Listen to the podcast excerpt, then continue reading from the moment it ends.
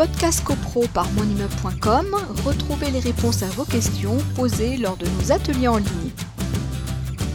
Une première question pour toi, euh, Frédéric. Euh, peut-être la, distinction euh, entre bah, les, les, charges qui sont relatives à l'administration et à l'entretien de l'immeuble, charges courantes, et les charges qu'on va appeler peut-être spéciales.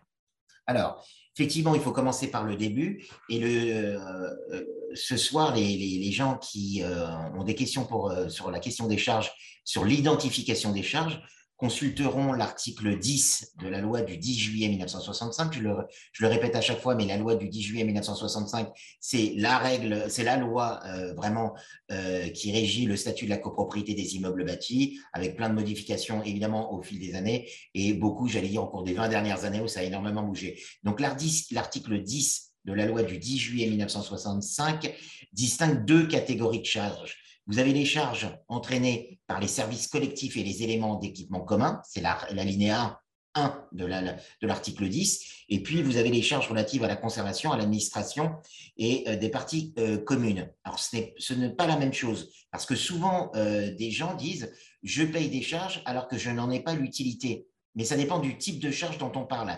Lorsqu'on parle des charges qui sont liées à la conservation, à l'entretien et à l'administration des parties communes, pour faire simple, tout le monde paye. Alors, tout le monde ne paye pas la même chose, puisqu'il y a des tantièmes, des, euh, les charges sont réparties en, tantièmes euh, de copropriété, mais je veux dire, sur le principe, tout le monde doit payer. À l'opposé. Alors, alors tout, le monde, tout le monde paye, attention, parce que les propriétaires de, de, parking, euh, ils ne sont peut-être pas concernés. J'allais affiner après. Attention, attention. J'allais affiner. Hein. D'accord. Euh, mais en tout cas, pour faire simple, c'est que euh, tout ce qui concerne la structure même de l'immeuble, euh, c'est tout le monde paye. Et les éléments d'équipement et les, services collectifs, bah, c'est simplement là en, sur, basé sur l'utilité objective. Alors, pour faire simple, je commence par l'alinéa 1 de l'article 10 qui nous dit les copropriétaires sont tenus de participer aux charges entraînées par les services collectifs et les éléments d'équipement commun en fonction de l'utilité que ces services et, éléments présentent à l'égard de chaque lot. Alors, on parle de quoi concrètement?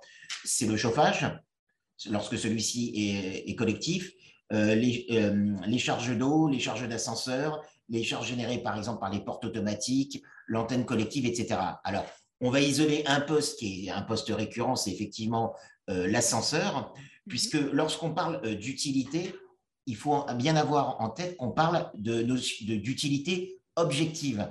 Parce que souvent, des gens disent, bon, bah oui, il y a l'ascenseur, mais moi, je ne m'en sers pas.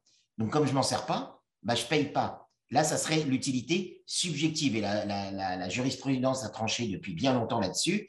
C'est l'utilité objective. Euh, vous êtes propriétaire d'un appartement situé au deuxième étage, desservi par un ascenseur potentiellement, vous avez l'utilité euh, de cet ascenseur. Alors, si vous êtes un grand sportif ou que votre médecin vous a dit non, non, vous prenez les escaliers, c'est bon pour la santé, bah, c'est bon pour la santé, n'empêche que euh, vous pouvez utiliser l'ascenseur et à partir de là, vous devez contribuer euh, aux charges d'ascenseur. C'est pour ça qu'on parle d'utilité objective. Euh, donc, Frédéric, si on est au rez-de-chaussée, on n'utilise pas l'ascenseur, mais si on est au premier étage, potentiellement, on peut l'utiliser. Alors, le rez-de-chaussée, c'est un peu un, j'allais dire, un, niveau euh, sur lequel il faut être euh, un peu nuancé, parce qu'effectivement, si on est au rez-de-chaussée, l'ascenseur qui dessert les étages, vous n'en avez pas l'utilité objective, ça c'est certain. En revanche, si vous avez un autre ascenseur qui dessert le parking et que ah. vous êtes propriétaire d'un autre parking, là, vous en avez l'utilité objective. Donc, vous avez l'ascenseur, j'allais dire, ascensionnel et l'autre qui, descend. Voilà, ça peut monter, mais ça peut descendre aussi. mais Isabelle, c'est le principe de l'ascenseur. c'est ça, c'est ça, tout simplement. Tout à fait. Donc, euh, donc voilà. Alors, ça, c'est le critère de l'utilité objective. Il faut le combiner à une autre euh, notion euh, qui est la destination du lot. Parce que euh, dans la clé de répartition d'ascenseur, vous avez des clés de répartition, des clés de répartition euh, chauffage, eau chaude, eau froide, euh, parking, etc. Et vous avez une clé de répartition ascenseur. Donc, le, plus l'appartement va être dans un étage élevé, plus le, le, propriétaire de cet appartement va, se voir, va avoir des charges plus importantes par rapport à, ceci. Bon, après, il y a d'autres critères, c'est la consistance du lot en lui-même, mais je parle simplement du, du, de l'étage. Mais du niveau. Mais il y a un autre, un autre paramètre à prendre en considération, c'est la destination du lot. Parce que si vous êtes propriétaire d'un lot commercial ou professionnel, donc profession libérale par exemple, vous allez avoir une, vous allez plus participer au niveau de la clé de répartition que quelqu'un qui a un lot à usage d'habitation. Ce qui peut se comprendre à partir du moment, alors généralement, vous me direz, les lots commerciaux sont au rez-de-chaussée, j'entends bien, mais on peut, on peut imaginer des lots mmh. commerciaux en étage. En tout cas, les professions libérales, alors là, pour le coup, c'est beaucoup plus classique, c'est en étage. ça peut être au rez-de-chaussée évidemment aussi, mais on parle d'ascenseur euh, eh bien effectivement euh, apport de clientèle et on part du principe que euh, l'ascenseur va être plus utilisé et donc il y a une participation plus importante des propriétaires suivant lots commerciaux ou lots d'habitation.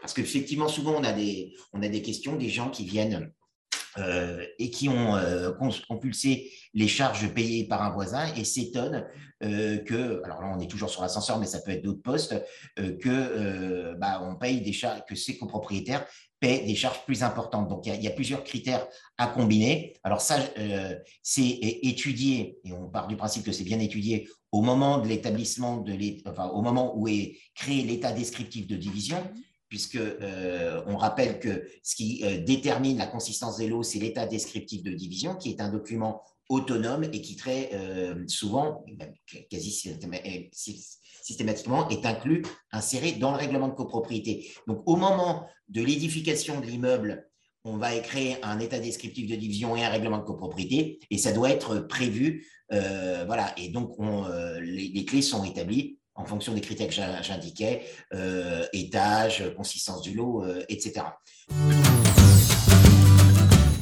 Podcast CoPro par monimmeuble.com, retrouvez les réponses à vos questions posées lors de nos ateliers en ligne.